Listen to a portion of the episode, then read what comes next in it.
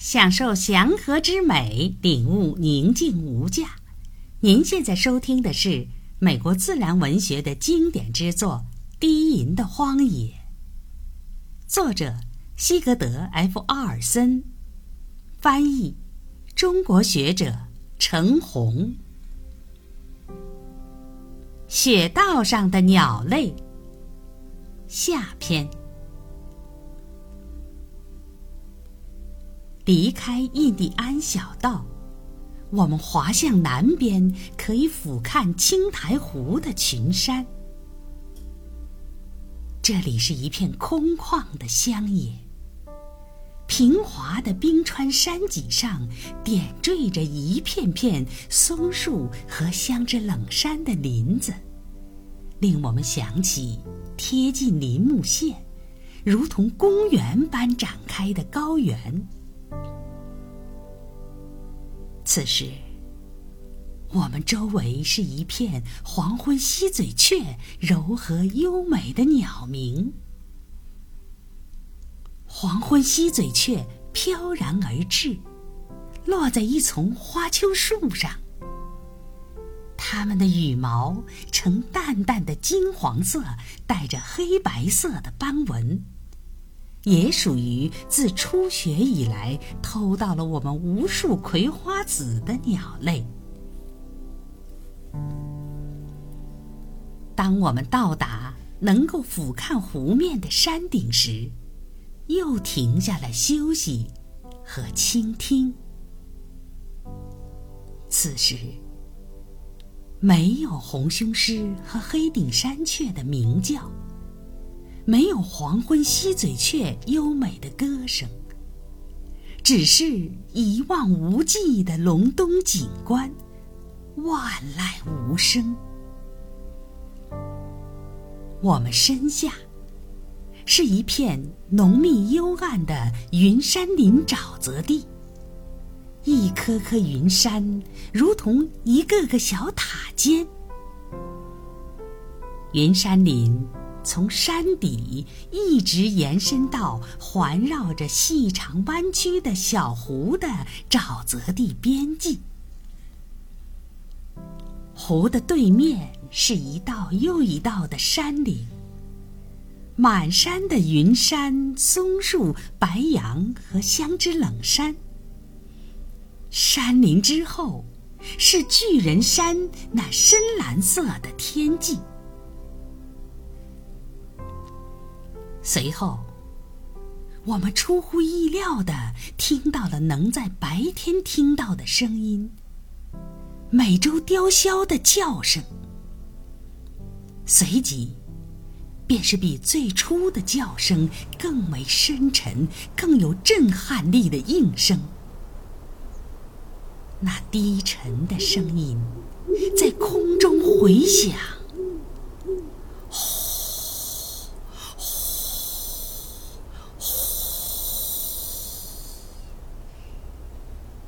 随之而来的，是方圆几英里之内无数个小动物对死亡的恐惧。瑟缩在赤杨林中的雪兔、松鼠和老鼠，正在桦树林中啄食嫩芽的松鸡，那是北方最为可怕的狩猎呼叫。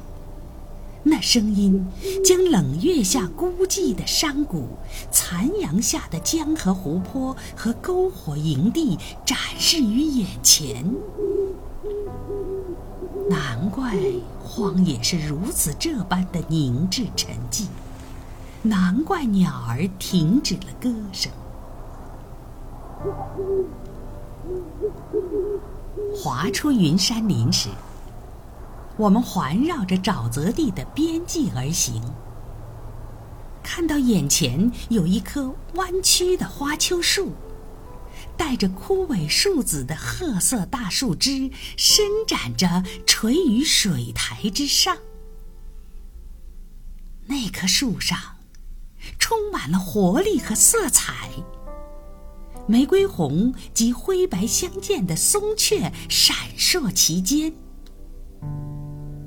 当我们靠近时，看到满树都是松雀。雄鸟色泽华丽。依我们之见，北方无其他的鸟类能与之媲美。我们为其美丽所吸引，无论到了何处，都始终在留心寻觅。秋季那里曾有一棵漆树，长满青苔的檐架映衬着霜打的深红色树影。目光再向前移，可见一簇鲜红的五叶地锦围绕着一个银白色的树桩，一棵玫瑰红色的枫树孤零零地。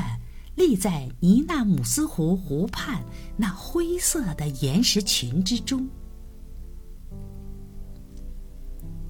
几只雄松雀飞到雪地上啄食落在那里的树籽，从而使我们有机会一饱眼福。当它们看到我们时，便停止了欢唱，飞向湖对面的松树丛中。我们目送它们飞出我们的视野，然后继续沿着湖岸滑行。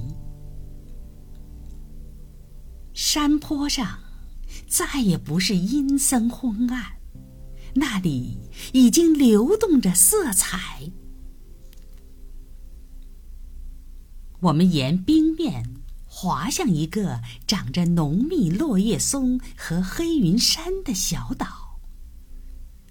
一路上，我们都听到林中雄鸡、红光黑啄木鸟那断断续续的敲击声，看到它从岛上一株枯死的落叶松上一起一伏的飞向湖的北岸那片远山的山顶，绕回通往回家之路的那片林地。我们在一处朝阳的空地停下，烧开一壶茶，吃着带来的三明治。不出所料，我们成为一对灰灶鸭的东道主。它们不声不响，轻飘飘地落在我们吃午饭的地点。约翰·比格斯贝医生。在一八二三年的一次边界探险中，留意到了灰噪鸭，并在他的日记中写道：“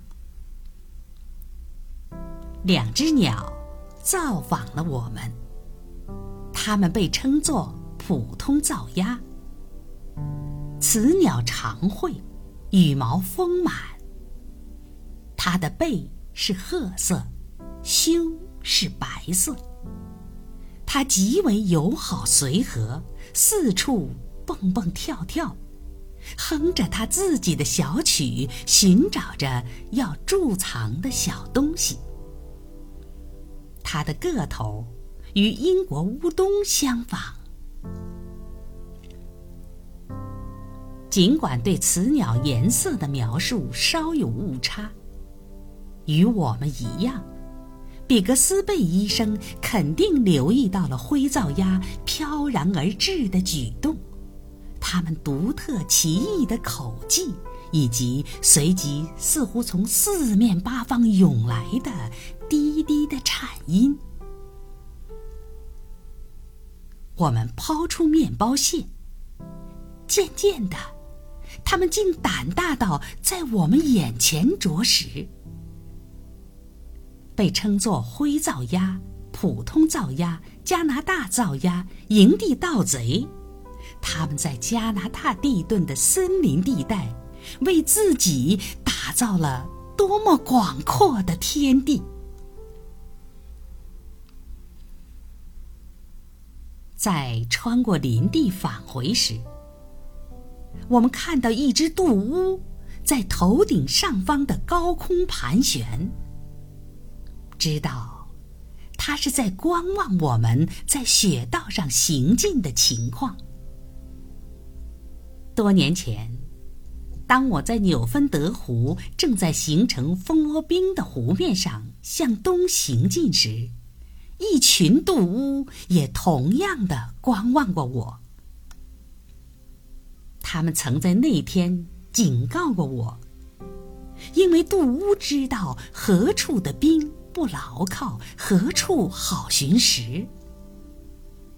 这次我们很安全，因为没有要穿越的冰面，于是那只鸟都没靠近，而是高高的飞翔于蓝天碧空。当夕阳西下时，鸟儿不再周究转鸣，寒意袭来。林中伸出了紫色的阴影。到了四点半，整个盆地都笼罩在暮色之中。西边，松树和云山幽暗的树干后面闪烁着金光。